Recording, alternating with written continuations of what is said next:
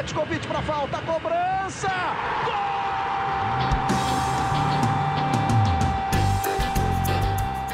Está entrando no ar o podcast Sabe de quem? Do rubro negro, da nação, é o GE Flamengo.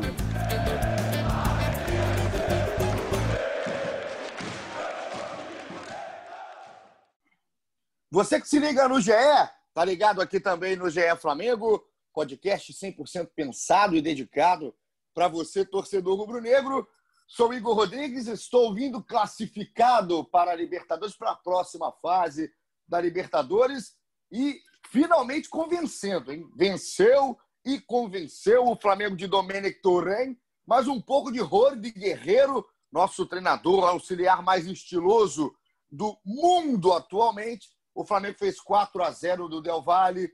Por muito pouco não devolveu aquele 5 a 0 amargo que tomou lá em Quito, mas não tem problema nenhum. Fez 4, foi a 12 pontos no grupo A da Libertadores e garantiu aí a sua vaga na próxima fase, o que é um alívio, né? Porque seria um desespero chegar ali na última rodada contra o Júnior Barranquilha, precisando, quem sabe, de algum tipo de resultado, enfim. O Flamengo não precisa de nada disso. O Flamengo já está na próxima fase. E hoje eu estou com o Felipe Schmidt, exatamente para comentar tudo que aconteceu em campo, novamente de um time mudado, né, remodelado, principalmente na parte defensiva. Muitos garotos, para muita gente que jogaram muito mais do que os caras que vinham jogando. E hoje o Schmidt está aqui para falar isso. Schmidtinho, chega mais nessa madrugada de quinta-feira. É sempre bom estar contigo e a gente tem coisa boa para falar, né? Que coisa legal é a gente vir aqui no GE Flamengo para ter coisa boa para falar desse time na temporada 2020. Tudo certo? Boa madrugada, Paulinho. Cara, é, é dá até outra sensação, né? Eu acho que o Flamengo, quando joga e tem seus, seus meninos, né? Eu acho que qualquer torcedor fica mais, mais feliz, mais satisfeito, né? E teve isso no jogo contra o Palmeiras e ontem contra o Del Valle, pô, os moleques provaram que não foi um raio que caiu uma vez, né? Mantiveram o nível de atuação, foram muito bem, acho que todos, não tem, não tem o que dizer de nenhum deles. É, mostraram que podem ser úteis ao elenco, né? Claro que tem que ter calma, não dá para né, já, sei lá, pleitear todo mundo de titular e incontestável, não. Acho que eles têm, têm um caminho para correr, mas mostra que o Flamengo ganha mais opções no elenco, né? E opções, assim, eu diria até mais. Tá me fugindo a palavra, mas são opções mais, mais legais, né? São moleques da base, identificados, a torcida gosta, a torcida pô, fica feliz. E acho que faltava um pouquinho disso, acho que faltava um pouquinho de base nesse Flamengo super vencedor com super estrelas. Pelo menos, Schmidt, um pouquinho mais carismática. As é... opções mais carismáticas, Isso, acho que no elenco. Exatamente a torcida é, tem essa empatia natural e maior pelos meninos da base. Obviamente, não adianta só ser da base. Tem que ser da base, ter qualidade, ser bem trabalhado, fazer essa transição de um modo bem feito. O Flamengo já perdeu grandes jogadores aí no meio desse caminho por ter feito transições não tão adequadas da base para o profissional. A gente que acompanha futebol de base sabe que também não é só assim, ter talento, jogar e pronto. Não é só assim, mas o Flamengo tem o talento, que é o primeiro ponto. Tá aí claro, para já estava claro na divisão de base. Já estava claro nas categorias sub-17, como é o caso do Noga, nas categorias do Lázaro, na sub-20, como é o caso do Hugo Souza, Neneca, enfim, isso estava claro para muita gente. E agora eles começam muito bem, a maioria deles começou muito bem, sua trajetória no time profissional, com os jogadores profissionais também à disposição não só um time com garotos à disposição da, da comissão técnica. Então a gente tem muito a elogiar. Acho que o Schmidt foi perfeito nesse comentário final da sua participação inicial, que é o Flamengo precisava mais disso. O Flamengo estava precisando de um fator aí diferente, que não um fator já conhecido desse time que ganha de todo mundo, do time recheado de estrelas, do time mais caro do Brasil, enfim, achou o seu fator. Agora é saber trabalhar com essa garotada da base. E, Schmidt, o que mostra isso da alegria do torcedor, como é que o torcedor está efusivo com o momento, é a participação aqui no GE Flamengo. Sempre é grande, mas dessa vez eu vou te contar, tem gente pra caramba mandando Bateu mensagem. Recorde. Ah, se não bateu, chegou perto. Se não bateu, chegou perto. porque é muita gente mandando mensagem, falando dos garotos, falando até de Rony Guerreiro, que é ah, é óbvio, né? Caiu, é né? parte, né? Totalmente homem, a parte. Né? Merece um podcast, a parte só dele, da vida do Rony Guerreiro, de tudo que ele fez na sua infância, porque o pessoal realmente está muito animado. E a gente vai começar agora falando do jogo. Então, você que está ligado no ge.globo barra podcast, tá pelo Spotify ou em todos os agregadores que a gente coloca aqui a nossa resenha, fica ligado então que o 4 a 0 vai ser muito bem esmiuçado. O Flamengo entrou em campo, Schmidt, para a gente já falar o que, que era diferente, né?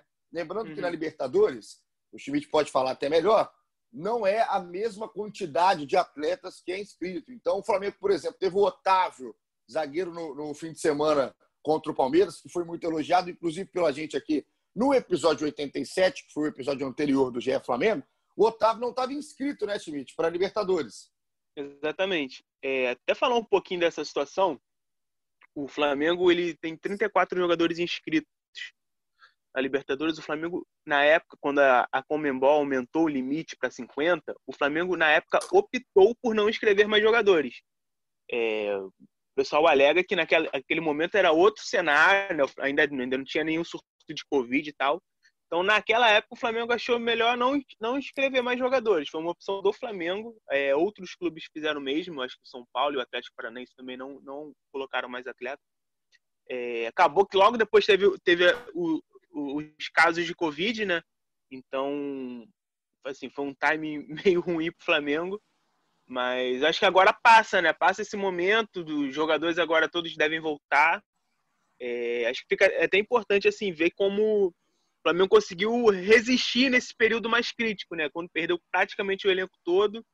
É, e aí a molecada da base eu acho que teve um papel fundamental para segurar, segurar as pontas, é, fazer o Flamengo respirar e até pô, se classificar. Acho que foi, foi até acima da expectativa. Mas realmente, o Otávio não estava inscrito, o Richard Rios não estava inscrito, se eu não me engano, o Yuri também não. É, o Noga tava, o Noga voltou, o Noga, o Noga acho que seria titular contra o Palmeiras, né, cara? Mas ele testou Sim. positivo por fora. É, então foi isso, assim, é, é teve um, algumas mudanças nos inscritos, mas os principais estavam ali, o Natan, é, o Noga, o, o, Lázaro que ficou no banco no, no jogo ontem, Ramon já estava inscrito há mais tempo, pô, outra atuação muito boa. E é isso. Então entrou em campo, já com essa mescla de garotada e dos jogadores já conhecidos, Hugo Souza no gol, mais uma vez uma bela atuação. A defesa com Mateuzinho, Gabriel Noga, Natan e Ramon. Meio campo, Thiago Maia, Gerson e Arrascaeta. E o ataque com Gabriel, Gabigol, Lincoln e Pedro. Esse é o time que colocou em campo Rony Guerreiro. E Schmidt, é, a gente, eu vou começar hoje, não só uma análise em cima do que foi tudo, até para todo mundo saber como é que foi o jogo. Se você não viu o jogo, você perdeu uma bela atuação do Flamengo. O Flamengo fez 2 a 0 no primeiro tempo. Os gols de Lincoln, o primeiro gol de Lincoln no cruzamento do Mateuzinho, e o segundo gol foi do Pedro, numa assistência do Gabriel. E o Flamengo depois só definiu o marcador na segunda etapa com dois gols do Bruno Henrique. A gente vai falar bastante do Bruno Henrique hoje aqui da, da segunda parte, talvez, do nosso episódio 88. Eu queria começar, Schmidt, assim, de uma pergunta, talvez a pergunta mais feita por todos no Twitter, aqui no arroba Fla, que a rapaziada está querendo saber. Né? Eu vou, vou, fazer jogador por jogador, que foram os uhum. três mais falados. O quanto a atuação do Hugo Souza contra o Palmeiras e principalmente essa contra o Del Valle, que foi exigido, fez pre... pelo menos, ele fez pelo menos três grandes defesas no jogo. O quanto uhum. isso mexe com essa hierarquia no gol do Flamengo de imediato. A gente fez todo o discurso da calma aqui, que eu acho que é certa nessa transição, mas na função do goleiro, que existe normalmente, no Flamengo isso existe, uma hierarquia até por idade, por quanto tempo já subiu, quanto tempo está no clube, o quanto tempo está no profissional, em teoria, essa hierarquia é montada com o Diego Alves na primeira posição, o César em segundo, o Gabriel Batista em terceiro, e só aí viria o Neneca, só aí viria o Hugo Souza. As duas atuações, time, você acha que já atropela a fila? Um exemplo, por exemplo, que o César estava no banco para o Hugo ser o titular ontem. É, eu acho que esse é o maior, é o maior sinal, né? O Hugo ontem ficou no, foi titular no, com o César no banco. Tudo bem que o César vinha de dores musculares e tal, mas acho que quando o César ficar fora do jogo contra o Palmeiras, acho que foi, foi muito para ser poupado para o jogo da Libertadores, né? Acho que essa era, era a ideia original da comissão técnica. Só que aí vem o Neneca, pega tudo contra o Palmeiras, ali, acho que ali já mudou, entendeu? Então, hoje eu vejo o Neneca como reserva imediata do Diego Alves, cara. É, já, já passou o Gabriel, já passou o, o César, assim, com folga. Então, hoje eu imagino isso. E vamos ver como que é, porque o Diego Alves ele tá na fase final de carreira, né, cara? O Diego Alves ele, ele já é um jogador experiente, deve jogar mais uns dois anos aí, e o Hugo Souza só crescendo, né? E são, são atuações muito boas, né, cara? Acho que cada defesa que ele fazia ontem, acho que o torcedor do Flamengo dava um sorriso, porque é, é, é interessante ver né, como, como, é um, como vem um jogador e, e mostra, dá, dá resultado tão rápido, né? É, são duas atuações muito boas, muito boas, então eu acho que hoje, no mínimo, ele é o segundo já na hierarquia. Já passou o César e o Gabriel, com certeza. É, também. Assim, o Gabriel, inclusive, antes da, da, Inclusive, realmente, antes já do Hugo conseguir ter essa oportunidade contra o Palmeiras, a gente já falava, né, Schmidt? A gente conversava é. já que o, o Hugo. Não, demérito nenhum ao Gabriel, tá? Nenhum. É. Acho que o Hugo simplesmente é um goleiro tecnicamente melhor que o Gabriel. Tem uma envergadura absurda. E, cara, é porque assim, eu acho que o Neneca é muito fora da curva, sabe? É muito fora da curva. É, se ele mantiver esse, esse ritmo, esse desenvolvimento, ele é goleiro, cara, para seleção. Eu vejo isso, o Neneca na seleção. E isso é conhecido, né, Schmidt? Isso aí, assim, é. é, é bom até, até o torcedor do Flamengo saber algumas coisas que a gente consegue saber conversando com pessoas dentro do Flamengo, principalmente pessoas que estão na base do Flamengo em contato com a diretoria no profissional. Não, o Neneca não foi descoberto hoje pela diretoria do Flamengo. Ah, colocaram o garoto deu certo contra o Palmeiras. Não. O Neneca é um goleiro trabalhado tem muito tempo. Muito tempo que o Neneca já é elogiado, já tem a convocação, por exemplo, da seleção brasileira, quando o Tite optou pelo terceiro goleiro ser um jovem, é. para dar um pouco mais de bagagem. Então, o Neneca a gente fala, e, e, isso aí não é conversa, não é engenheiro de obra pronta. O Neneca, há, há muito tempo a gente vem colocando o Neneca aí como um goleiro trabalhado para ser o próximo do Flamengo. E aí tem essa diferença, né? Porque o Diego Alves tem 35 anos, é um goleiro que eu acho que é dos mais regulares do futebol brasileiro hoje. Está fazendo é, é, temporada de 2019, a temporada de 2020 do Diego também muito boa até a lesão. Então, assim, o Diego, é, muita gente já fala até que o Hugo tem que ser titular na vaga do Diego. Eu acho que ainda é exagero. Eu acho é, que é um pouco empolgação, né, Schmidt? Natural, natural pelo que fez o Hugo Souza e muito legal para ele. Tem muita gente falando isso. Agora, o que eu acho que tem que ser feito com muito carinho é que esse moleque também não fique no banco só pelo nome, né? O Diego, uhum. acho que ganha uma sombra muito grande, uma sombra de um cara que realmente tem personalidade para ser o titular do Flamengo. Isso eu concordo com a galera. Acho que a personalidade, a qualidade, o momento é muito legal e muito bacana para o Hugo. Acho que ele está aí no caminho. Ele está ali no cangote do Diego Alves. Mas concordo contigo, Schmidt, que na hierarquia o Diego ainda, por tudo que fez, não só pelo nome, pelo momento que está tendo é. também antes da lesão, é o cara do Flamengo ainda. E o Flamengo ganha um baita do nome, testa um baita do nome aí no profissional que é o Hugo. Para mim, passou todo mundo também na frente dessa fila. E eu queria saber de você, além do Hugo, que ontem fez grandes defesas, eu quero ir para a lateral esquerda direto. Porque o Ramon, cara, também chama muita atenção. É a questão personalidade, o cara de ir para cima, de querer realmente é, ajudar na construção do jogo não só de estar ali para fazer aquela composição defensiva. Mesmo tão jovem, o Ramon, para muita gente também, já atropelou filas e está na frente do René. Qual que é o seu parecer aí sobre a lateral esquerda do Flamengo, agora nessa briga de juventude, com jogadores mais já experientes, mais tarimbados? Cara, na lateral esquerda, eu acho que é... pesa muito essa questão de ter um jogador fora da curva, que é o Felipe Luiz. Eu não desgosto do René, eu acho o René um bom jogador. Eu acho que sempre que ele entra, ele dá conta do recado. Só que o, Felipe Luiz é fora da curva. Então, né? E aí tem o Ramon também, cara. Acho que é, essa, essa disputa é muito, é muito cruel pro Ramon, sabe? Pra ele conseguir ter. Acho que, acho que ele vai ter mais dificuldade para ter mais espaço nessa lateral. Eu acho que o René ainda tá acima dele um pouco. É, claro que o Ramon tem uma projeção muito maior, então a tendência é que o Ramon, sei lá, mais um ano de experiência, pô, ultrapasse, mas acho que hoje ele ainda vai ter um pouquinho mais de dificuldade para ter mais sequência. Mas aí o Felipe, aí tem outra coisa, né? O Felipe Luiz também é um cara já de idade avançada, não deve jogar por mais muito tempo. É... Mas acho que pro, pro curto prazo, acho que o Ramon ainda vai ter um pouquinho mais de, de, de, de feijão para comer. É... Só que aí, aí a gente está falando de dois jogadores, cara, o Nené e o Ramon, são muito jovens e que os titulares já são veteranos, né? Então acho que essa transição do Flamengo, cara, vai ser super importante, assim, para o Flamengo sei lá, daqui a dois anos, é, manter um, um time de, de, alto nível e de repente até com mais meninos da base, né? Isso se não aparecer o Florentino Pérez para comprar eles, mas é, eu acho que essa transição vai ser interessante de ver, cara, assim, como aos pouquinhos esses meninos vão ter espaço. O, você falou da idade, né, Schmidt? O Neneca tem 21 anos e o Ramon é mais novo ainda, o Ramon tem 19.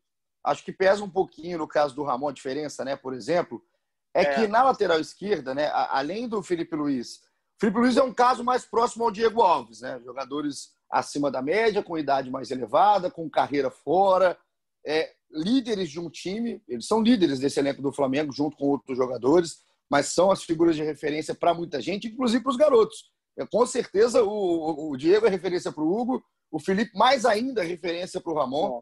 Isso aí é claro. Agora, na disputa com o René, a minha pergunta para você, já dando opinião, é que, na minha visão, na minha cabeça, pela qualidade que tem, pela pouca idade, eu acho que faz mais sentido o Ramon estar na frente, ou pelo menos lado a lado, na fila com o René. Acho que pro Flamengo, pensando como clube, pensando como projeção, pensando como futuro, e um futuro próximo, acho que faz mais sentido o Flamengo pensar em mais oportunidades para o Ramon do que para o René. Tecnicamente, tecnicamente, acho que o Ramon tem mais coisa. A experiência, obviamente, do René, que não é um cara também que eu desgosto, a experiência do René vale. Então, acho que não tem que descartar ninguém no momento. Só que eu, ah, eu não sei se eu coloco, Schmidt, o, o Ramon em terceiro de fato. Para mim, briga já de vaga meio que cabeça com cabeça com o René. E, na minha visão, faz mais sentido trabalhar o Ramon do que o René. Você acha não. que o Flamengo pensa nisso? eu acho com certeza, assim, tem que, tem que ter essa, essa dosagem. Eu acho uma coisa certa, acho que o Ramon vai ter muito mais oportunidades agora, muito mais minutos, né? Vamos tratar de minutos, que é como o Domi trabalha. Acho que ele vai ter mais minutos em campo. Até porque o René também né, já, já andou quebrando galho na direita e tal. Assim, eu acho que o Ramon ele se, ele se firma como uma opção assim segura, viável para o Flamengo botar em campo. É, eu concordo que entre o ele e o René, é, é melhor trabalhar ele. Mas eu acho que o René ainda tem um pouco mais de cancha e tal. Acho que, acho que na, nessa hierarquia, na dúvida, assim, o Felipe Luiz não vai jogar, ainda vai ser o René. Mas o Ramon tá, com certeza, está chegando, está apertando, está se aproximando. Com certeza ele vai ter mais minutos. Isso aí, para mim, é fato. Agora, quem talvez, Schmidt, para a gente já terminar só essa análise individual, nas perguntas da galera que estava muito nisso, depois para a gente entrar numa análise tática, técnica do que foi o Flamengo no jogo, porque tem coisa legal para a gente analisar. A gente critica, né? Quando a gente tem que criticar, mas também quando o Flamengo dá uma boa resposta, a gente é obrigado, com muita justiça, a, a entender onde melhorou, por que melhorou, e o Flamengo fez muito bem isso em campo no Maracanã. Mas tem a zaga, né? Talvez Léo Pereira e Gustavo Henrique foram os mais abalados nesse período é. aí de surto de Covid, pós-jogos do Equador, porque não vinham bem, o Léo Pereira não vinha bem, o Gustavo Henrique não vinha bem, o melhor era sempre quem estava no banco, e aí o torcedor queria achar uma coisa melhor em um ou em outro, mas estava complicado. Questão de segurança, questão de confiança. Os dois não tiveram isso em momento algum no Flamengo, às vezes algum lampejo de cá, um lampejo de lá. E aí chega um garoto da base, né? A garotada da base chega babando. Não tá nem aí do tamanho da responsabilidade, do tamanho do problema que viria pela frente contra o Palmeiras no domingo, que a zaga foi formada com o Natan e com o Otávio, ou contra o Elvari, que tinha feito cinco no Flamengo. A zaga formada com o Natan e com o Noga. Então, essa aí é talvez a grande questão. Algum garoto desse, pela sua vivência de dia a dia do clube, por tudo que todo o contexto que envolve, a gente tem que lembrar que Léo Pereira e o Gustavo Henrique, principalmente o Léo Pereira até no caso, é um investimento do clube, tem dinheiro envolvido. Então não é só, ah, tira, deixa encostado. Tem toda uma análise por cima, Schmidt. Na sua vivência, nessa posição, talvez até o Natan, saindo um pouco à frente, é o cara que jogou os dois jogos, essa, esses garotos já pulam à frente de Gustavo Henrique e Léo Pereira? Cara, eu acho que a zaga seria o, né, o, o, a, o setor mais propenso a, a, a, ter uma mudança mais drástica, né? E eu ainda acho difícil, cara, vamos ver, mas eu, eu ainda acho difícil que, que o Natan pule totalmente. É, mas é bom lembrar, o Natan já teve também um período de treino com os profissionais, então desses meninos todos, ele talvez seja o mais preparado hoje para ter essa vaga. É, mas eu acho que, que realmente, assim, se no gol o Diego Alves ainda é uma, uma, uma, unanimidade, assim como o Felipe Luiz na lateral, na zaga não tem essa unanimidade. Então, eu acho que, que é o lugar onde um, pode chegar um menino e, e ganhar mais espaço, assim, no curto prazo. É, você falou bem, o Léo Pereira é um, é um investimento, é, não, foi, não foi barato. É um jogador que, que a diretoria se, sempre quis, né? Acho que desde o começo do ano passado sempre foi a primeira opção para reforçar, até antes do Mari. Mas é um cara assim que ele sabe que demora para se adaptar. Não sabemos nem se ele vai conseguir se adaptar, mas ele, ele leva um tempo maior. E o Natan, cara, chegou assim, duas atuações muito boas, né? Saída de bola muito boa. É canhoto, que é uma coisa que, que pessoal valoriza muito, né? Um zagueiro canhoto que sabe sair jogando. É, eu não me surpreenderia Jonathan ter mais espaço nessa, nessa, nesse setor. Acho que é o lugar e... que está mais aberto para mudança. E nessa aí, Schmidt, nessa aí eu vou contra um pouco a calma. É, muito pelo que a gente está falando da questão da confiança uhum. e da afirmação que não aconteceu do Léo Pereira e não aconteceu do Gustavo. Óbvio que eu não estou falando que o Natan tem que entrar, ser a, o capitão do time, virou, a gente achou o próximo Juan. Não é esse tipo de comparação mas o Flamengo tem uma carência na zaga. Não tem uma carência na lateral esquerda, não tem Exatamente. uma carência no gol e tem uma carência na defesa, tem uma carência na zaga. O Rodrigo Caio perdeu o Pablo Mari e deve sonhar com o Pablo Mari todos os dias, porque é, é um buraco que está na defesa do Flamengo. E o que me chama a atenção do Natan, primeiro, elogiando o Otávio contra o Palmeiras, um partidaço seguro, simples, sem, sem é, acho que consciente do tamanho da responsabilidade e das próprias limitações que tem o Otávio. Acho que não é um zagueiro tecnicamente tão bom assim ainda. É um jovem que tem um laço ainda para melhorar. O Noga é um cara também que é muito bem falado, muito bem falado, é mais novo, inclusive com seus companheiros aí. Subiu há pouco tempo para o Sub-20, agora teve essa oportunidade. Fico, bem, fico muito feliz com a oportunidade que teve o Noga. Era para ter tido contra o Palmeiras, todo o problema do Covid. E é um moleque muito bacana. Já tive a oportunidade de fazer algumas matérias com o Noga. Ele estava presente naquele Flamengo campeão brasileiro sub-17, junto com o Lázaro, era o capitão do time, inclusive. É um cara que vem sendo capitão categoria a categoria. Então, daqui a pouco é um que também vai chegar é, a, a, incomodar esses profissionais, caso os profissionais estejam ali oscilando. O Natan, a gente pode falar, Schmidt, além de tudo que a gente falou de personalidade, personalidade é um cara seguro. O Natan jogou pelo lado direito da defesa contra o Palmeiras, quando estava uhum. com o Otávio e jogou pelo lado esquerdo da defesa ontem com o Noga. Então, é, a gente pode falar ele assim... Ele é canhoto, como... né? Assim, ele se é virou isso. na direita bem, né? Se virou bem na direita no, no domingo. E aí foi para dele, né, teoricamente, contra o Del Valle, seguro, sem, sem inventar. Um moleque ali que eu acho que precisa no Flamengo hoje é de alguém que entre e não invente. Que entre e seja seguro, que espane a bola quando tem que espanar, sabe? Que, aquele, aquele cara que às vezes a gente brinca e tal, mas que tira a bola para a lateral e o torcedor comemora. Eu acho que o Flamengo chegou nesse ponto no sistema defensivo. E eu espero, aí é uma expectativa, que o Flamengo não espere tanto tempo para usar um garoto, já que tem uma deficiência, como está esperando com o Tuller.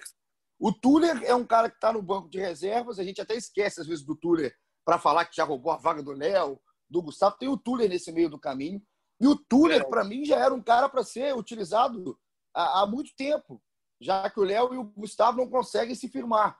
E o Flamengo fica nesse, nessa espera, acho que numa insistência com os dois, que são jogadores que já têm uma rodagem no cenário nacional, para ver se esses caras engrenam. Mas a gente já está em setembro, já está em outubro, está acabando setembro, acabou setembro, a gente entrou em outubro. Então, é, é, na minha visão, na defesa, o Natan rouba a vaga, tem que roubar a vaga, e eu testaria sim, cara. Testaria o Rodrigo Caio junto com o Natan. Você já é, faria isso ou não? Cara, eu faria. Eu faria sim. Mas eu acho que a gente tem que lembrar também, cara, esses meninos, a tendência, o esperado é que eles oscilem também, né? Perfeito. Então, por exemplo, a gente pode, vamos supor que, que ele, o Natan siga como titular já na próxima partida. Eu até acho que pode, cara, até porque tem toda a questão do Covid, o pessoal tá se recuperando, é, não tem necessidade de forçar a volta deles, entendeu? Então eu acho que o Natan ainda vai ter mais um ou dois jogos aí de, de tempo para jogar. Então é, é, é natural que ele oscile. Então acho que a torcida também tem que ter essa, essa, essa paciência também, saber que não só o Natan, mas o Ramon, o próprio Neneca, que tá, o pessoal já está pedindo titular. A tendência, o esperado é que eles oscilem. Se eles não oscilarem, é porque realmente eles vão se confirmar como fenômenos. Mas eu acho que hoje o Natan ele, ele, ele fez por merecer essa chance como titular. Vamos colocar aqui a galera, vamos começar. Oh, aliás, muito obrigado em todo mundo que mandou mensagem. Agora também, a gente falou aqui da garotada, né? Do, do principalmente aí do setor defensivo. Problema é seu, hein, Domenic Torrento? O problema é. é seu agora. Você que, ó, teve o problema do surto, do Covid, você, dá você chama o rolo de guerreiro, bota a bermudinha em cima do joelho ali e você se vira porque os garotos chegaram Cara, pedindo espaço. Eu espero, no mínimo, do Domi, no, no, quando o jogo que ele voltar, uma bermudinha, no mínimo. No, no mínimo. mínimo. No mínimo. Uma bermudinha, uma, uma, faladinha, né? Que ele fale um pouquinho mais ali. É gostoso pro torcedor. O torcedor gosta de um cara talvez mais ativo também. É, é personalidade, é estilo. Mas o Domi tem que entender o que, que, ele tem que fazer. Bermudinha e um pouquinho mais de agressividade, Domi. É isso que o torcedor do Flamengo também, uma, uma cleans ali também vai, vai, cair bem. Pega aquele 100 grau, né? Só aquele estilo Harry é, Potter ali do Rony de Guerreiro. É. Já tá lindo. Agora, a galera que mandou muita mensagem, eu vou colocando aqui aos poucos. Um abraço pro Bruno Lousada, meu parceiro Bruno Lousada. Sabe tudo e mais um pouco de futebol. Ele manda aqui que o Ramon é excelente, incrível. A dupla de zaga foi muito bem composta aí pelo Natan e pelo Noga. E que falar do Neneca é chovendo molhado. E ele dá um, um ponto aqui, uma pitada aí com o nome experiente, que ele fala do Arrascaeta. Falou que o Arrascaeta é o melhor jogador do mundo nos últimos 10 dias. Pegando o jogo contra o Barcelona, o jogo contra o Palmeiras e aí o jogo contra o Del Valle. Se é do mundo, eu não sei, mas tá no top 3 da FIFA, The Best, ele tá comendo a bola, comendo a bola, o Arrascaeta realmente. Da América do Sul, com certeza. Da América do Sul é de longe, é de longe. E realmente está comendo a bola. Valeu, Lousadinha. Um abraço. Obrigado pela participação, meu amigo. Naldo Ney, o nosso afrobege, tava sumido, hein? Tá com a foto do Neymar indo com a camisa do Flamengo. Tá atrasado na piada aqui o Naldo Ney. Mas falou que o Neneca é muito craque, vai vencer com o Flamengo, porque além de tudo é um cara do clube. Surreal, ele é frio, passa uma tranquilidade como quem já tivesse anos e anos de experiência no alto rendimento profissional. E aí é o que a gente falou um pouco do Hugo, né? Fantástico o, o início aí, realmente, de fato, do Hugo Souza no Flamengo. Muito bem naquela cabeçada do Luiz Adriano contra o Palmeiras. E ontem, três defesas, assim, e de, e de estilos diferentes, né, Schmidt? Um chute é. de fora da área, que a bola desvia no Noga, no início do primeiro tempo, e ele voa para pegar. Uma bola de saída, que o cara sai, sai cara a cara com ele, ele tem a angulação, usa a boa envergadura para sair como um goleiro de handball colocando o pé é. para frente, braço aberto, enfim. É um cara tecnicamente sai bem do gol. Então, o que fala é que o Naldo Ney realmente chama atenção. Aqui tem o mais de 75 comentarista solitário, não fique solitário, meu garoto, falando que o Gerson, cada dia que passa, está mais à vontade na meiuca.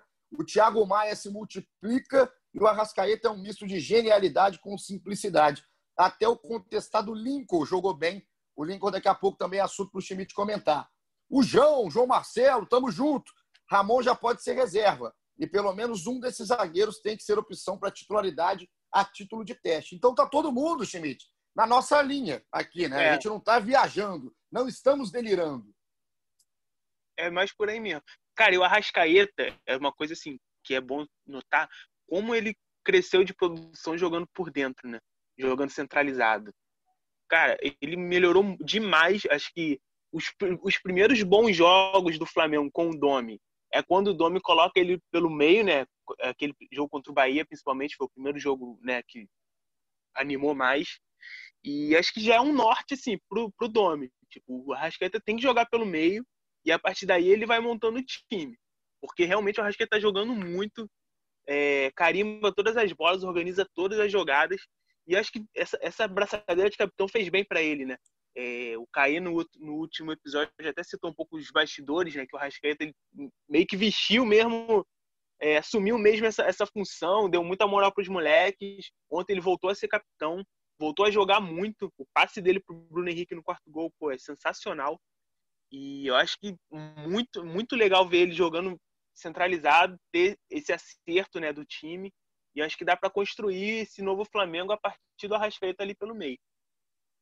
O Schmidt, o Edgar Fera, que eu nunca critiquei, ele mandou uma mensagem para a gente aqui, ó. Se não lembrar de mim, eu nem ouço pela 88 vez. Então, como é um ouvinte assíduo, como sempre participando, é tanta mensagem que passa. Um abraço para esse canalha que é o Edgar Fera. Tamo junto, obrigado pela companhia. A Larissa, a Larissa também participa sempre com a gente, arroba Larissa Santos, um beijo para ela. Falou que depois desses últimos dias, na opinião nossa, é uma pergunta, na verdade, perguntou, depois desses últimos dias, os meninos da base terão mais espaço? A gente falou um pouquinho de quem pode ter, né, Schmidt? E aí, é. é a pergunta que é principal dela aqui, que é direto de Paranaguá, lá no Paraná, um beijo para todo o estado do Paraná, ela pergunta se os reservas, como o caso do Michael, do Pedro Rocha e até dos zagueiros que a gente já comentou, se eles vão ter que correr atrás do prejuízo. Vamos aproveitar o comentário da Larissa, Schmidt, para ir para o setor ofensivo. A gente falou um pouco do Arrascaeta, como é que jogou, da entrada do Bruno Henrique no segundo tempo. Mas aí, rapaz, tem o Lincoln, que é tão criticado e não à toa. Eu ouço muita gente falar de perseguição ao Lincoln. Não tem perseguição nenhuma ao Lincoln, tem sim análise em cima do que o Lincoln fez. E aí a gente pode enumerar problemas de será que o Lincoln subiu na hora certa, subiu do jeito certo. Eu acho que tudo isso tem que entrar nesse contexto. Mas o que é fato, o que é, é a gente é análise em cima do que está acontecendo em campo, é que o Lincoln até hoje mais deixou a desejar do que a gente deixou colocando alternativas e pontos para a gente elogiar. Agora, com o recorte de ontem, do jogo de ontem principalmente, o Lincoln jogou bem, estava inserido no ataque. O Lincoln, que eu acho, Schmidt, às vezes ele está totalmente desligado do jogo. É o que a gente mais falava do Lincoln. Ele está em outra rotação, o time que também exige que o cara que entra esteja sempre ligado, o Lincoln não conseguia acompanhar. E dessa vez, como talvez o time é totalmente diferente, o Lincoln não sentiu um nervosismo, estava ligado no jogo, estava conectado com o Gabigol, estava em dia ali realmente com o Arrascaeta e foi muito bem no primeiro tempo. Esses reservas, como falou aqui a Larissa muito bem, o caso do Michael, Pedro Rocha, quando tiver à disposição, o próprio Vitinho é um outro nome que foi 12 jogador durante muito tempo e ontem, por exemplo, ficou no banco. Esses caras, eles vão ter que suar para brigar com essa garotada da base, com esses nomes que vêm surgindo, ou esses caras ainda nessa forma de hierarquia, nessa forma de investimento, eles ainda levam a vantagem? Cara, acho que no setor ofensivo vai ser mais difícil. Porque se você pensar, que o único que teve mais espaço nesse, nessa já. Porque você abriu uma janela para os meninos que foram esses dois últimos jogos. Né? Foi uma Perfeito. janela por causa do Covid. Quem teve mais chance, quem acho que se é, sobressaiu mais foi o pessoal mais da defesa, né? No ataque foi mais o. Acho que o mais usado foi o Bala, Guilherme Bala. É, foi bem, acho que, mas, mas eu acho que ele não, acho que ele não encantou, não, não foi da forma como foram os zagueiros, como foi o Neneca, como foi o Ramon. Então, eu acho que a parte ofensiva acho que ainda vai levar um tempinho, cara. Eu acho que, que nenhum deles ainda tem um. Nenhum dos, dos medalhões ainda está tão ameaçado. É, eu, eu, eu, tinha muita curiosidade de ver o Lázaro. Até ontem, acho que ele poderia ter eu entrado ali, em vez de ter entrado o Michel, ter entrado o Lázaro, porque o jogo já estava decidido. Então, poderia ter dado minutos pro Lázaro, né? É, até para ver mais e ver como ele poderia ser útil. E o Lázaro, então, né, Schmidt? O Lázaro, para quem não conhece, talvez, não, não viu futebol de base, mas já sabe quem é o Lázaro, porque o Flamengo é, blinda muito o jogador, né, com muito, muito carinho ao Lázaro, que é um, acho que é um próximo na fila daqueles caras muito fora da curva, ofensivamente falando. O Lázaro, é, às vezes o pessoal viu só entrar contra o Palmeiras, não foi fantástico, né? O Lázaro teve assim, é. a personalidade de ir para cima, mas é um Lázaro que não jogava há muito tempo, teve lesão, teve a paralisação por, por causa da pandemia. E o Lázaro treinou dois dias, acho que foram dois treinos do Lázaro, e ele foi para o jogo contra o Palmeiras, entrou alguns minutos, estava muito feliz, inclusive. O Lázaro não é só aquilo, tem muito mais a apresentar, a gente fala com conhecimento de causa, né, Schmidt? Por isso que talvez mais minutos aos poucos e oportunidades como essa, que não aparecem sempre, de um time que já está com o jogo Exatamente. feito, uma Libertadores, né? É, seria legal realmente ter o Lázaro. Fica aquele gostinho, né, de saber como é que seria o Lázaro em campo. E, aí, e o jogo estava bom para isso, né, cara? Já estava decidido e tal. Acho que ele poderia ter tido um pouco mais de chance. Então, é, eu acho que essa janela que teve, o pessoal do ataque, os meninos do ataque, não deu, não deu para eles, eles, aproveitarem tanto. Então, acho que não, vai, não deve mudar muito ali, não. É, agora, o Lincoln, cara, é um caso que você estava falando. É. Eu acho que o Lincoln é muito bom tecnicamente, muito bom.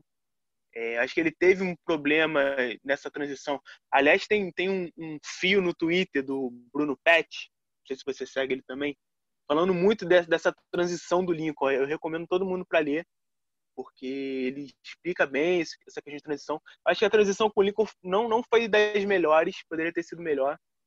Até um pouco de questão física. Eu acho que o Lincoln ele poderia ter, ter, ter tido um pouco mais de cancha física para poder jogar.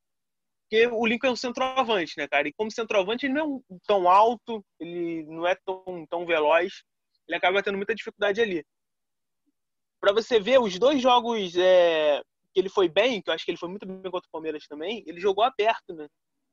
Verdade. E, e assim, ele fez um, uma função diferente ali, ele deu bons passes, ele ajudou na construção das jogadas, armou as jogadas. É, pode ser que ele se encontre por ali. Pode ser que ele se encontre como um jogador um pouco mais de, de, de, de armação, de, de, de, lado de campo.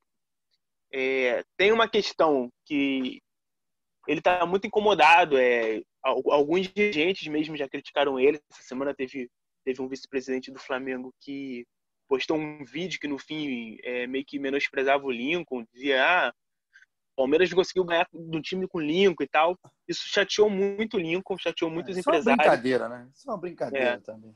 E tem uma proposta nova pelo, pelo Lincoln, tem proposta do, de empréstimo por ele do Grupo City, que já tentou ele antes, o Flamengo rejeitou. Lembrar que o Flamengo sempre, sempre tem rejeitado propostas pelo Lincoln, porque a diretoria acredita nele. É, mas agora voltaram e como está toda essa situação, é, eu acho que sai uma resposta até amanhã da diretoria do Flamengo se, se aceita emprestar o Lincoln por um ano, sem opção de compra é, para o para o Grupo City, ele iria para o Troyer da França tem essa questão. Mas ontem, como ele jogou muito bem, como ele mostrou que pode ser útil, de repente essa, essa situação mude, até ele mesmo se anime mais de querer ficar. É, Porque o Lincoln precisa, um... né, Schmidt? O Lincoln precisa de uma sequência também, né? Não adianta é. ser, ser, dose homeopática do Lincoln, assim, né? Um pouquinho do Exatamente. Lincoln vem aqui, e aí só vai bem depois, depois de três meses. Acho que o Lincoln, para ele, cara, assim, é, a gente fala muito é, a, a, quando eu falei brincadeira aqui na questão do, do, do, dirigente, né, não é a primeira vez, é brincadeira no sentido ruim da coisa, é uma falta de é. respeito, é uma falta de respeito isso com o jogador. Todo mundo tem o direito de criticar, de não gostar, de achar que o jogador tem que render mais, isso aí é totalmente justo, totalmente válido, desde que seja feito com respeito. Acho que menosprezar quem é. quer que seja é errado. Eu, inclusive, a questão de críticas que a gente faz, né, Schmidt? São críticas ao jogo, a, a, é o que está acontecendo em campo, jamais a pessoa. E a, é, isso me deixa embasbacado, para usar uma palavra mais educada possível, é de dirigentes do né? clube, né? De dirigentes do clube é. fazer é, tá, agirem dessa forma. E, e aí é o clube que for, tá? É o clube que for. É, claro. Agirem dessa forma com o jogador criado dentro do clube. Isso aí me espanta ainda mais. O cara é cria do clube.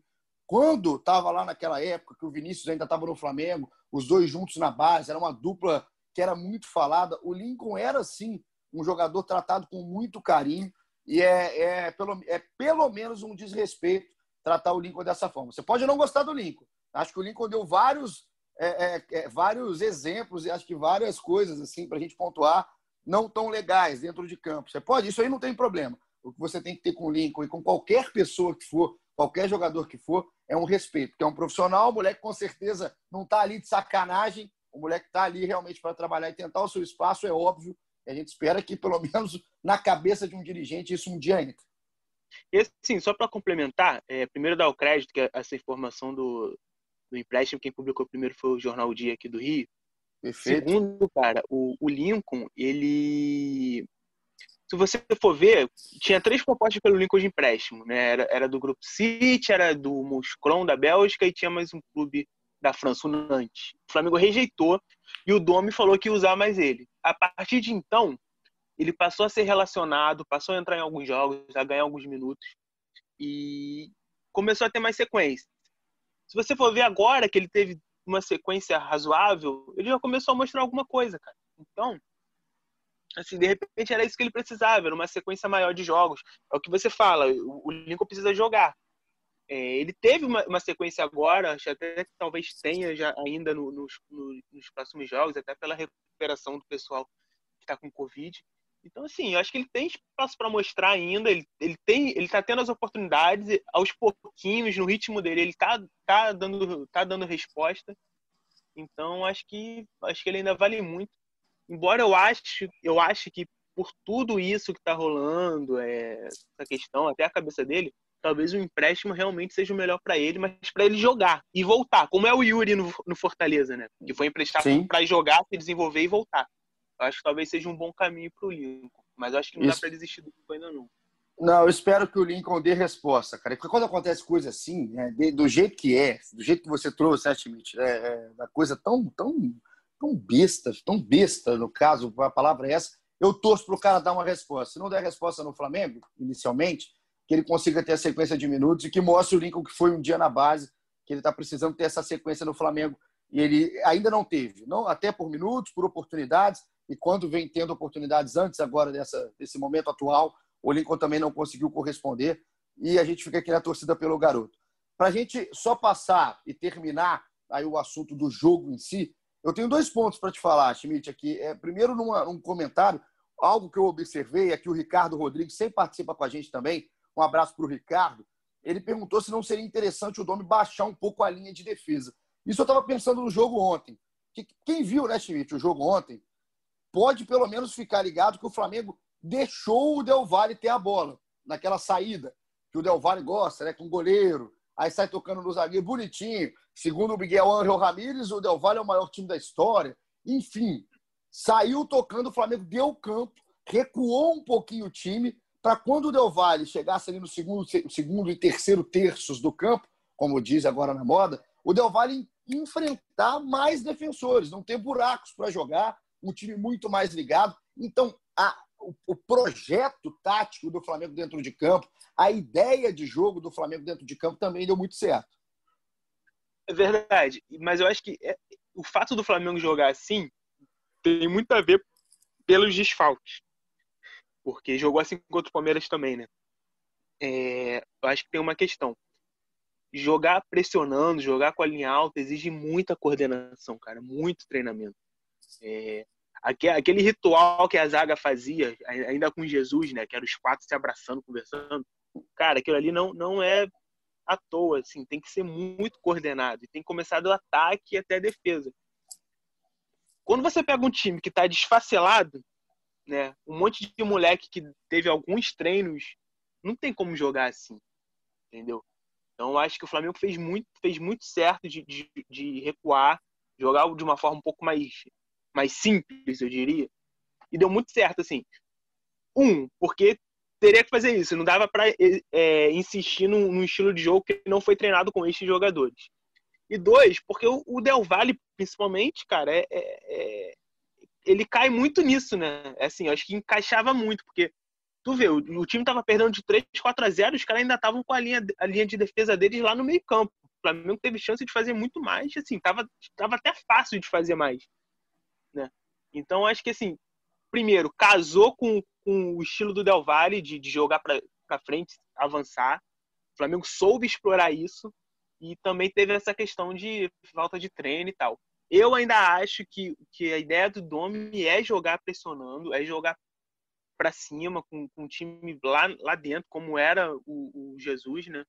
Eu acho que isso eles têm em comum. Só que isso vai levar tempo, cara. E agora com essa questão de Covid, pô, bobear são duas semanas a menos de treino. Então, com certeza, eu acho que o Domi vai citar isso próximo, na próxima coletiva dele. E, pô, perdeu realmente duas semanas de treino, né? Dos poucos treinos que ele tem.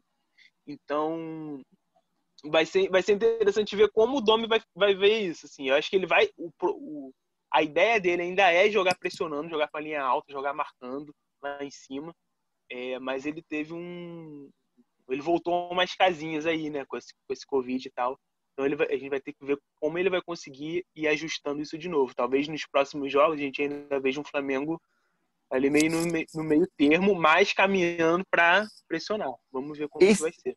Esse episódio de hoje, Timite, eu queria que tivesse 3 horas e 15 de duração, porque eu tinha tanta coisa para te perguntar, mas a gente já vai chegando aqui na reta final. Eu vou querer que você faça um comentário curtinho de um outro jogador que também pode ter é, se atrapalhado aí nesse momento, que é óbvio, a gente está falando de muita coisa boa, mas individualmente, alguns jogadores talvez percam aí posição ou vão perder minutos. Pode continuar como titular, pode continuar sendo utilizados, mas os minutos ali vão sendo mais divididos. E é o caso do Arão, cara. Eu queria que você falasse um pouquinho do Arão, porque como está no problema de Covid e tudo mais, não teve rodízio na trinca de meio, né? Na trinca é. de meio foi com o Thiago Maia, Gerson e Arrascaeta, o Everton Ribeiro também entra nesse bolo aí da análise que eu quero que você faça rapidinho. Arão e Everton Ribeiro. O quanto isso mexe para os dois, né? principalmente no caso do Arão, porque o Everton ele, eu já não preciso falar aqui muito do Everton, a gente fala direto. Para mim, é aquele caso do, dos jogadores extraterrestres no futebol brasileiro. O Arão não, o Arão já é um ser humano. Então, uhum. nesse ser humano, o William Arão, quanto perde o Arão? Porque, na minha visão, é muito claro. É óbvio que o, que o dono vai fazer rodízio, tá? não acabou só porque teve o chute de Covid e tudo mais, não. Mas pensando como time ideal, na minha cabeça, está montado com o Maia com o Gerson, e aí o Arrascaeta voltando agora puxado mais um pouco para o meio. E, e é, é, você estava falando dessa hora, até deixei passar, Schmidt. O Arrascaeta é o mesmo Arrascaeta que foi barrado no Flamengo e Botafogo há pouco tempo. Que tava, né? Que foi depois da rede social falar que estava tudo bem. Como é que muda, né? Como é que o futebol é dinâmico? Como é que o cara também, às vezes, consegue se motivar até em momentos ruins? Então, esse é o Arrascaeta que está centralizado. Então, o Arão, no caso, quanto perde o William Arão nessa briga individual por uma vaga nesse meio-campo aí do Domi? Cara, acho que ele, ele vai perdendo um, um, pouco a questão de intocável, né? Que ele era um ele é um dos jogadores com mais minutos em campo. Mas acho que isso não vem de agora, não. Acho que isso já vem de um tempo. Desde que o Thiago Maia começou a ser mais utilizado, eu acho que esse rodízio ali no meio foi, foi intensificado, né? Então, assim, eu acho que eu acho que não muda tanto. Eu acho que o Thiago Maia já vem ganhando esse espaço já há mais jogos, não é de agora, não. É, eu acho que. Eu ainda acho que hoje, jogando, Thiago Maia e Gerson sejam. Né, se for um jogo. Final da Libertadores, eu acho que seriam os dois.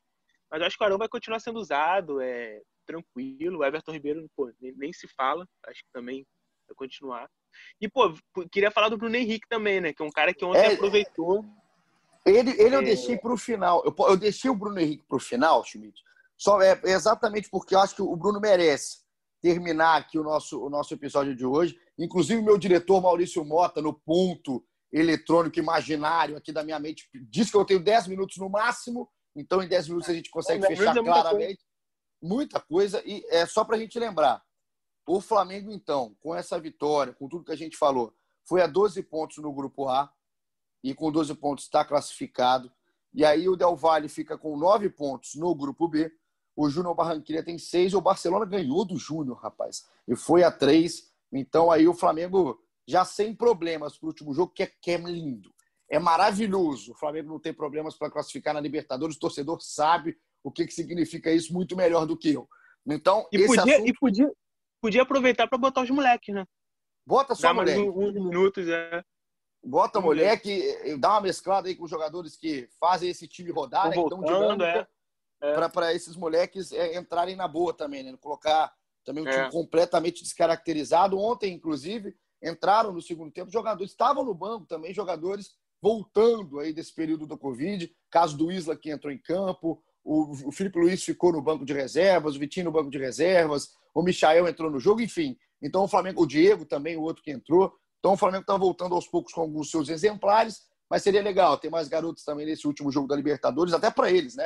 É uma bagagem, uma cancha legal para um moleque desse entrar em campo numa Libertadores nesse jogo derradeiro do grupo A na fase de grupos. Mas eu deixei os dois pontos para o final. Primeiro, vou deixar aqui um adendo ao gramado do Maracanã.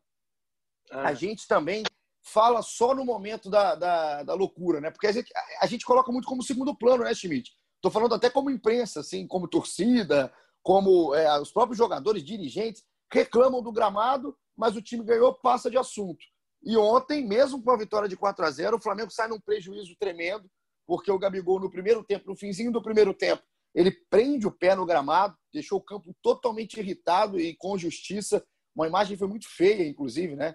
Ali com o pé preso no gramado do Maracanã, que está ruim há muito tempo. Foi até trocado agora, mas é, é, o, não consegue se acertar. E eu acho inacreditável a gente estar tá falando isso em outubro de 2020, no estádio mais relevante do país. Um gramado horrível, patético. E, cara, teve tempo, né, cara? Passou aí uns 10 dias aí para cuidar e, pelo visto, tem um, tem um lance no segundo tempo que o Thiago Maia fura um passe. Não sei se tu, tu lembra desse lance. Sim, que a bola sim, quica. Sim. Aí, aí ele, ele, ele mesmo já faz o gesto ali de que a bola quicou e atrapalhou ele, assim.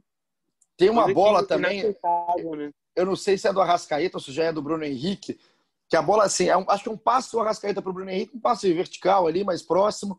A bola sai picando tanto, toma tanto, que é assim, o Bruno Henrique tem dificuldade no domínio, que não é dificuldade técnica, é para saber onde ela vai, uhum, onde a bola claro. vai parar. Então, assim, é, é, seria cômico se não fosse é, tão triste, né? se não fosse trágico o gramado do Maracanã, que ontem fez uma vítima, entre aspas, o Gabigol deixou o campo então com dores no tornozelo, fez o exame do Hospital Vitória logo depois aí do jogo e os exames apontaram uma lesão nos ligamentos. Não teve fratura, né, Schmidt? Foi ali realmente. Era, é, era o grande temor, né? Era um temor, a imagem, inclusive, a gente obviamente não é médico nem nada, mas foi horrível de assistir. Parecia algo até mais grave. Já é grave, mas parecia até mais grave. Então, o Gabigol, que foi substituído, obviamente, ali no fim do primeiro tempo, vai fazer uma nova avaliação ainda depois, quando desinchar tudo mais. Mas realmente é o gramado do Maracanã atuando. E é triste, é lamentável que a gente faça isso e esteja passando por isso no caso do Flamengo. E são vários estádios também no Brasil na mesma situação. E eu queria deixar o Bruno Henrique nesse finalzinho de episódio, porque foi um jogo também para sair a nhaca. Vamos falar aqui é. português, claro. O Bruno, como é bom ver o Bruno Henrique pelo menos sorrindo, né? O Bruno estava é. fechado, introspectivo, sabia da fase dele, entrou no segundo tempo, ali entrou bem, entrou no primeiro tempo ainda, no finzinho do primeiro tempo, na vaga do próprio Gabigol, mas teve os seus minutos no segundo tempo, fez dois gols. E, Schmidt, é, uma nova era, é a volta de Bruno Henrique, é, sai o Bruno Henrique versão pós, pós-paralisação, todo atabalhoado, sem velocidade, sem arranque, para esse Bruno Henrique com faro de gol, até quando a jogada dele não é tão boa assim. Cara, e foi importantíssimo, né? Acho que é um cara que merece muito, é um cara que pô, foi muito importante em 2019. É, tomara que dê confiança para ele, dê moral. E, cara, eu vou dar uma cornetadinha. É, ele poderia ter feito mais gols. Eu acho que o nosso querido Jordi Guerreiro deu um mole de botar o Michael de centroavante. Porque se ele bota o Michael na ponta e o Bruno Henrique no meio naquele momento ali, o Bruno Henrique tinha, teria tido chance para fazer mais uns dois ou três gols. Que tá, tinha muito espaço, né? O Michael até teve uma chance boa de finalização, mas chutou fraco. É, se o nosso Jordizinho só inverte ali, Bruno Henrique acho que poderia sair de campo ali com pelo menos uma, com, com, pelo menos três gols e melhorar ainda mais, dar mais confiança, mais moral ainda. Mas é bom ver ele, ele, ele bem, né? Ele pô, com velocidade, é, indo para cima, trocando passes. Acho que ainda é um processo, né? Ele teve foi esse, essa volta dele foi muito picotada, ele teve lesão, e depois teve covid e tal. Mas sem dúvida é um, é um, é um reforço para o Flamengo. Né? o Bruno Henrique. E, cara, o bicho tem estrela, né? Porque naquele, naquele lançamento fantástico do Arrascaeta, o, o que, que, foi fazer o Pinos, né? O goleiro do, do Del Valle, ele que é o goleiro que estava naquele lance com o próprio Bruno Henrique, da lesão é. do Bruno, ainda na Recopa, né, Schmidt, no jogo de ida da Recopa. E aí o hum. Bruno Henrique devolveu agora uma vingança do bem com dois gols em cima do Pinos, que saiu Parecia eu no gol. Eu no gol faria a mesma coisa. Assim. Nossa, saiu totalmente trabalhado. E fora da área, ele não ficou nem na, na, na margem da área para pegar com a mão. Cara.